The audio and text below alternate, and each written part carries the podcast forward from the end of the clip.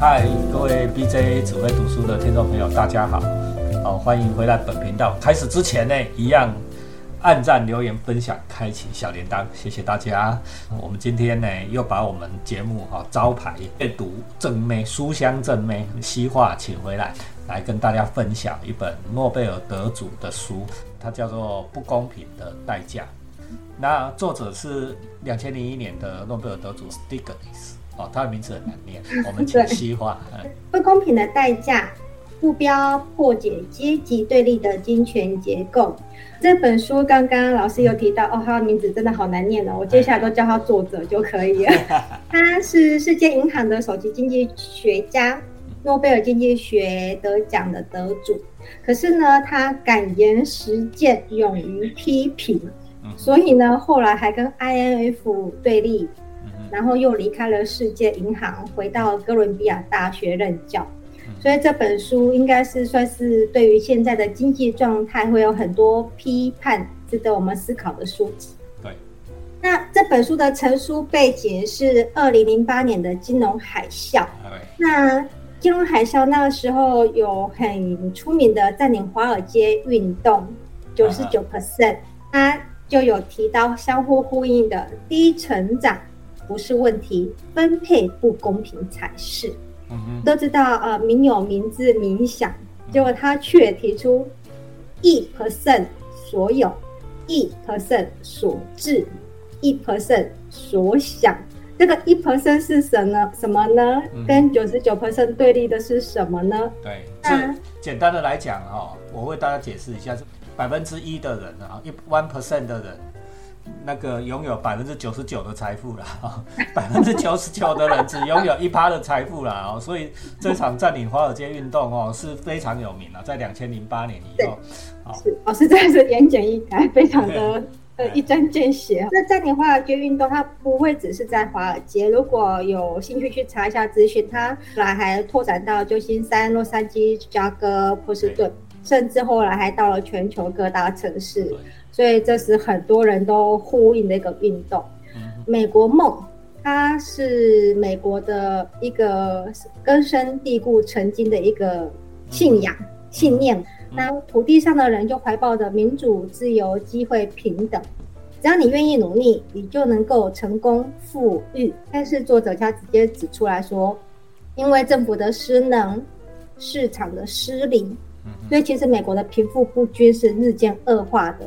在这个金融海啸、金融危机之前，三十年以来，贫富是一直在拉大。对，顶层一 percent 的人口取走了总国民所得增幅的六十五 percent 以上。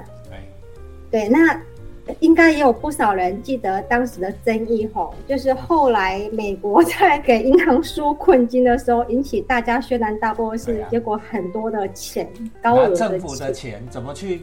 去给私人的银行，怎么可以这样呢？对，而且不但给了银行号称大到不能倒，而且银行的 CEO 对还获得了高额的奖金。你都搞成这个样子了，怎么会有奖金呢？就是还把生五的纾困金，简单的来讲，把纾困金拿去发他的奖金。对，那与之对应的是，当时有很多很多的老百姓，他们失去了房子，还背上了很沉重的债务。你不是号称自由法治、自由市场万能嘛？怎么会走到这个地步呢？所以这本书就提出了很多深刻的分析探讨。我看一看，我觉得可以分成两大区块，一个是政府的失能，那另外一个是市场的失灵。那政府的失能，作者哇很犀利，他就说：“请问是一人一票，是一元一票，one dollar 一元？” 对。那民主是号称是经过公平的选举，有别于独裁专政。对，但是选举机制的背后是什么？它是大量的游说跟金钱的资助。你要打赢一场选战，动员到处去巡回啊、讲啊等等等。对，哎，它其实后面是靠什么堆砌起来的呢？开那那大家只要想想看，街头上那些旗帜、看板，要不要花钱？你看那个钱哦，花下去都吓死人了。哎，是的，没有错。哎，另外一本书《文明的代价》，作者萨克斯教授就有说出，在美国，他的银行、大型公司都有拥有大量的说客，这些说客都是很过半都是参议员、众议员卸任以后转任的，更不用说政党政治人物的选战都是很多的政治现金支持，这个政治现金就是大财团最佳的失利点。啊，我们现在。全球都是这样，就应该说美式民主都是这样。美美国式的民主，我特别要强调这件事。对，是的，是的。民主不是不是只有一种口味啦，民主有很多种。但是我们大部分的人以为民主就是美国这一种，那所以这种采取美国式的民主，到最后都变成这种金权政治。这个我们讲到这里就好了。台湾也是美国式的民主了。好，来。那作者还有提出，现在的我要去制定法规。他有时候都会沦为是律师的战场。嗯，对，你在公平的游戏中获胜是一回事，但是如果你自己就能够制定游戏规则呢？对呀。如果你就可以去写的足以提供自己的获胜几率，对呀。如果还能够去选择裁判，对，对。那那这些复复杂的法律啊、税法。交易法案，这些是谁制定的呢？背后有没有人去帮忙铺寻？所以出口在二零一零年，最高法院，美国最高法院公民公民联盟控诉联邦选举委员会的判决中，哎，他企企业的竞选支出不受限制。哎，那么问你的一人一票赢得过大财团的一元一票吗？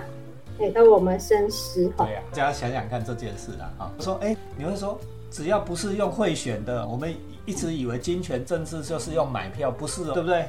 好，它是透过像刚才我们讲的这些手段，这些竞选的手段、广告的手段、宣传的手段，一个花钱去给你洗脑，对不对？让你自觉的或不自觉的在票箱里投向那一票，或者是不去投那一票，这就造成了重大的差别。有时候不去投也是一种选择。对，不不去投也是影响你不去投，你就觉得那政治很烂，怎么很黑暗，而且不管选谁都是烂。我跟你讲，你不去投的时候，更烂的人就上台了。我们台湾的现状是不是就这样？OK，好，我们讲到点到为止了哈。他 有提出另外一个。比较少听到的名词叫做寻租，嗯哼，这本书常常提到哈，就是什么寻？这是这是经济学概念，我们要简细化简单介绍一下。那呃，寻租它就是政治去牺牲众人、图利富人的许多方式之一，呃，包括政府隐藏或公开的移转补贴法律。呃，很简单，就是大家都听过石油诅咒，它就是一种寻租的方式。有政治力量的人，他可以掌握资源的利益。其他人为什么那一家可以被政府授权合法开采丰富的矿产石油，那没有办法获得这个牌照的，是不是就是经济相对的被动弱势了？对呀，对你大家你给他想。我们在录音的当下，因为这一集不不见得在明天我就会播，就是在录音的当下，现在台湾炒的最热，叫做云豹小公主，大家不知道有没有听过这个案子？从所谓的人能源转型以来，就有人透过政治的力量去立一个法，图利某一种的光电厂商，图图利绿能能源厂商，甚至有还号称说一趴的股权，就当了十八家绿能公司的董事长，一搞就是多少钱多少。的事情，这个就是历史讲的这个人人 seeking 啊，在我们经济学上面，就是透过这种政治的力量，去造成这种资源分配的扭曲啦。公告加的赫啊，但加的挺好啊，那水很深，利益很大，都是透过政治的手段去达到的。这就是作者很很辛辣的地方。对，那我们接下来再讨论另外一个区块，市场的失灵哈。嗯，讲到一个概念叫做下盛世。盛世下盛世经济学，哎，这个也很有意思哦。现在很多人提出给顶层更多的钱，将对每个人更有利。为什么呢？说你就想是切派，你不要去看每一个派大家都一样大，不要这样看，你要看说给有钱的人更多派啊，整个派会更大。所以虽然穷人跟中产阶级派百分比变小了，但实际上拿的更多。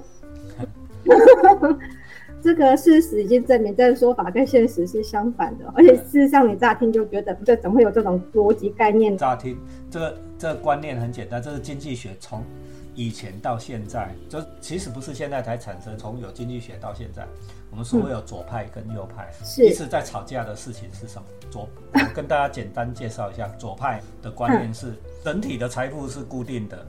所以，我们每一个人，你分的多，我就分的少，别派嘛，对不对？嗯。啊，你分的多，我就切的少，因为是固定的。所以我们要讲究说切派要切的公平，这个是左派。右派的观念不是，右派的观念不是，只是右派的观念说，重点不是你分配的均不均匀，是你这个派啊，如果做的越大，那不管你多或少，每一个人都会变多，对不对？你的比例少或多，每一个人都变多，只要派一直变大。这样就好了啦。那所以从刚才西化的介绍里面，我们也可以很明显的发现，这个作者 Stiglitz 他是比较呃左派的政府政府政府派的，我们右右翼的都比较是自由市场，就是这种市场派的啦。就我们术语叫做新古典主义 （Neo Classic） 的的东西啊。按老实讲啊，我个人是比较 Neo Classic，因为我们是正统学商的人，我是商学的博士，我是比较。偏这种右右派的讲法，但是我们即使这个想法跟我们不一样，都是第一个历史的想法，大家想想看有没有道理？其实我也觉得是蛮有道理的啦。对，这种资源的分配的扭曲，对不对？嗯。虽然我们努力的把派做大，但是你这个比例一直一直被扭曲掉，富人一直拥有更多，穷人一直没有办法拿到更多，这个现象的确是存在。这就是他所谓下盛世的经济学。是，对对对。他还讲了一个观念呢，我这个观念就让他备受抨击。他提到了所谓的全球化的反思，我们可以找到无数的文章资讯，告诉我们所有的人全球化的好处，但作者却点出了资本的全球化其实很可能伤害了劳工阶层，甚至以此为绑架，胁迫政府让步。他提出了足底竞争现象，低薪总比没有薪水好。那不然我资本家就干脆把工厂迁出去了，我可以迁到更便宜、法律更宽松的国家去。我如果不愿意在税负上让步，那可能转获大量劳工失业的威威胁。嗯，全球化真的是我们这些老百姓希望见到的吗？哦，这是论述的方法。大企业就跟政府讲说：“哦，你如果税要给我们收这么重，我们就移到那个家工资更低的国家去。哦，政府就会笑，对不对？对不对？就给你少收一点税，他就多赚很多钱了，对不对？比如说工资，就让你可以提供用比较高低的工资去雇人，那整体工资水准也就降低了。我我要为大家补充一个最近的新闻，也是最近的。台积电不是要去亚亚利中那设厂嘛？哦，结果呢，被那里的工会。哦，强烈的抗议说，绝对不可以发给台积电的员工签证。哦，台积电要移五百个人过去，为什么？因为很简单啊，因为台湾的工资水准太低了，你知道吗？你你如果允许这些人过去阿里中纳，那他他们那边的工资水准都降低，所以他们工会会联合起来反对，禁止台积电用台湾的劳工过去引进台湾的劳工，这就是很明显这种全球化的问题。你如果是全球化，你当然支持说啊，我们这个。劳力的移动、常常移动，就是全球地球是平的。但是这一派左派的想法，就是我们刚才西化所介绍的这样子。好，那作者有点说，我们刚刚在前面开始提到的高薪肥猫吼，为什么一西利西柚真的觉得他的聪明努力值得这么多的钱？但是你有没有想过，为世界带来更多改变的，比方说 AI？支付的图灵、爱因斯坦，对，嗯，解开 DNA 的华生科学家，他们带来的是给世界更多的改变吧？他们有这么富有吗？好像也没用。再看看二战之后崛起的石油大王洛克菲勒、微软的比尔盖茨、Meta 的祖克伯这些商业天才，或许他们带来了改变，但是他们能够得到这么多的富贵，其实很多是因为游戏规则的掌握。没错，对。没错了，然后改变了游戏规则是，那他又再点了另外一个我们习以为常的东西，叫做 GTP。现在没有一个国家是不追求 GDP 成长的。对，但它真的可以反映出国家的进步、繁荣跟人民的幸福吗？对，它事实上无法反映出国家。宝贵的自然资源的减损，无法反映出高速发展时环境的污染，还有对未来的冲击跟伤害。对呀，还有刚刚讲到的廉价劳动力，这些劳工、童工长期的健康伤害都没有办法看得出来。对，还有这些排放的污水、废气、有毒的垃圾，这些也都是 GTP 看不出来的。对，没错，这些东西我这个在台湾也是这样的现象。我们都不是说台积电护国神山嘛？你知道为了护国神山付出多少的代价？台积电一家厂商占了我们市值股市市值的四分之一。OK，那它 GDP 也是全全台湾最高的。好，我们为了要保护这家厂商，结果这家厂商怎样？它耗了最多的电，最多的水，对不对？对。它，你知道半导体制成里面全部通通是最毒的东西，最毒的化学物。对不对？我们是不是也牺牲了呢？我们我们为台积电做出的牺牲是什么？台积电赚到的钱真的有均匀的分到我们每一个人的身上吗？也没有，对不对？我我这个都是我们隐藏的潜在的巨大的成本。对啦，社会的成本。作者提出了一个让阅读者看得很心碎的研究个案。他说，普利斯通轮胎公司他们。管理阶层曾经有过一次，又要求轮班，从八个小时调整到十二个小时，白天晚上班轮调，将新进人员的薪水调降到三十 percent。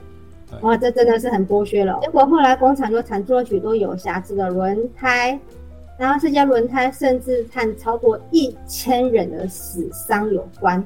公司后续也必须大规模的造修，哎，结果资本家一边打压，一边却以红利的形式奖励高层，什么都要奖励。那请问医生 可以奖励，老师可以用红利来奖励吗？可以。那他们的标准是什么？请奖励我，谢谢。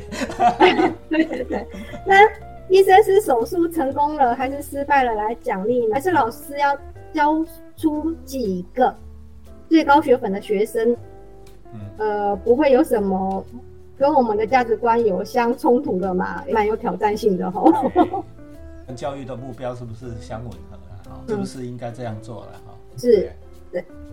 那作者提到，你当你有这么超额的红利在你的眼前，那这些 CEO 们会不会为了追逐而去选择拥抱风险？不正当的操作、不道德的手段。美国财务会计准则委员会哦，曾经试图强迫企业对给予高阶主管的利益提供诚实的会计账目，结果 企业执行长个个暴跳如雷。这是为什么？甚至高盛公司的主管布兰克·费恩还曾经说过：“我大风大浪的投资人不会依赖信任，或至少不应该相信。”说这句话，你是不是直接就是说你被骗活该了？你就说你不要相信我，你要靠靠自己的判断。这个，哎，对，这这个真的是，你看这本书，你会觉得你的价值观就被颠覆吼。那我们过往接受的教育观呢，是你只要努力才能获得成功，但这本书却提出另一个角度，没有一个人是靠自己的努力而成功的。开发中国家也有许多聪明努力的人呢，但是他们还是很贫穷。这不是因为他们缺乏能力或是努力不够，而是因为他们在运作不良的经济体中工作。没错，那也是有一番道理啊。你在错误的地方努力，你怎么可能会会变得更好？对。是，那他还对自己身为经济学家这个族群提出了吐槽，还蛮有意思的，分享给大家哦。他说，经济学家的认知，如说对公平的认知和社会其他人不大相同哦。他说，比方说在暴风雪之后哦，如果你的雪的那个产值啊，如果说是提高了，对，那社会上。一般人有八十二 percent 会觉得，哎，不公平啊，可以这个样子呢？对，哎，结果他的企业管理硕士生只有二十四 percent 这么认为。对对，他们的认知跟我们好像有点不同哦，那可能解读方式不同。对呀，啊，没错啦。说我们在经济学的第一课里面也会教到这个东西啦。灾难的时候，价飞涨到底是好的还是不好的？哦。又又扯到我们刚才左派跟右派的问题了。右派他当然觉得说，你物价涨了以后，人家会更有诱因把物资送进来嘛，对，这有好处的啦，对不对？所以学经济学的人会有一些人会觉得这样是公平的，好，这也是刚才那个根本的矛盾好，我们就让大家知道就对了。可是当经济学家在政策制定、金融发展、国家前进的这个角色中，日渐重要的时候，会不会因此对社会产生什么样的影响？美国曾经就是散播平等、人权、民主、市场观念到全世界，到现在也还是。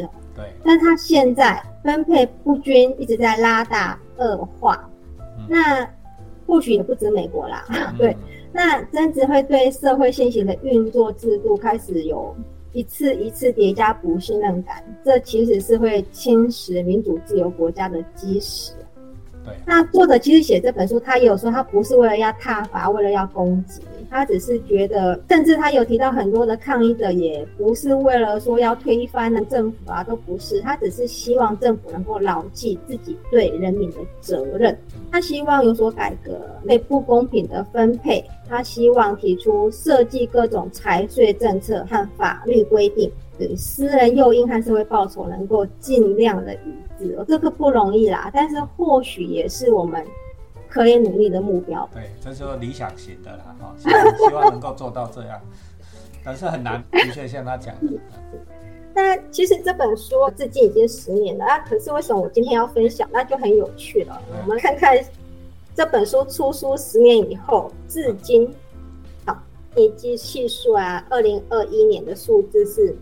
零点四九四，已经高于国际警戒线的零点四了。基尼系数就是衡量贫富差距的指标了啊，你如果越高，就是贫富差距越严重啊。是。那同时啊，美国新闻周刊在今年的六月十九日报道说，美国贫富差距拉大，所以很多人陷于生活的困顿。那福尼亚他们和平分校啊，就写出。十五岁以上的民众哦，所以还是小孩子吧，青年好，因贫困死亡的人数已经达十八点三万。那另外一份调查公司呢，它今年发布的讯息是，很多美国民众陷于生活困顿，所以有高达五十二 percent 的受访者现在要身兼多份工作才能够应付日常的开销。也就是说到现在，美国的贫富差距没有改善。没错。那也不要看美国啦，我们看看我们自己好了。对啊。根据国家发展委员会的网站，大家可以去查查。嗯。台湾二零二一年吉尼系数零点二七七，看起来好像不错，但是我们看东西不能只看一个数字哦。另外根据属主计总处的调查，零二一年台湾家庭收支五等。分位所得差距倍数呈现长期缓步上升，从一九七六年的四点一倍到二零一二二二零二一年已经变成六点一五倍，所以其实我们台湾的贫富差距也是在拉大。那如果你再去看财政部二零二零二零年综合所得税的申报资料，申报户六百四十六点二万户，分等二十等份来比较，最低五颗星平均所得仅有三点四万元。但是最高五 percent，平均所得五百零五点三万，对，最高跟最低的差距是一百四十八点六倍。我们的台湾好像真的是在往 N 型社会上持续迈进。没错啊，这其实也不用多看统计数字啊，你自己感受你跟身边的人的差距，跟你的邻居的差距，跟你的亲友的。差距就知道了嘛，哈，对不对？是。你看台积电随便一季都说平均发给员工的红利一百四十几万，那那不就是我们一般呢？我还算是高阶的上官上班族，高阶的公务人员，我一年也才赚这样，对不对？你靠一个初出社会茅庐的新鲜人可以赚到那么高，我们做三十年的老师也只有这样，对不对？那就很明显是一个 M 型社会一直在成型，对吧？是。按理说我们平常。这个家里我们叫小上班族，希望这里我们都是小上班族，对不对？嗯。我我前一阵子还听到说一个朋友说，哦，你们屏东现在房子多少钱呢？哦，我们说北平啊，哦，二十几万、三十万，说哦，好便宜，靠呀，好便宜，对不对？这个是全部差距的具体的认证。嗯，听到还是心会痛痛的。但行社会下，治安只会恶化，然后人民痛苦指数会一直上行。那同时，我们公民对国家社会的信赖只会不停的下跌。对，彼此之间阶层矛不信任，我完全不信任。对，那阶层群众彼此会有更多的摩擦矛盾，那就会给社会增加更更多不安定的因素。所以，或许我们可以努力的空间还非常的大。是吗？走希望是对未来充满希望的人，说还愿意努力嘛，对不对？我是很失望了，我觉得说这种事情啊，我们是讲给大家听，但是改变的可能性真的太小了。我们要不要试着说，你在走到的投票箱前面的时候，想一想这一票投下去代表代表什么？或许这才是我们最终可以改变的。就说号称民主自由的社会里面。唯一可以展现的力量，大概就是这件事。我们今天分享这一个不公平的代价啊，给大家听这些细话。DJ 只会读书，按赞、留言、分享，开启小铃铛，有点沉重的结束。希望跟大家拜拜吧。好，大家拜拜。拜。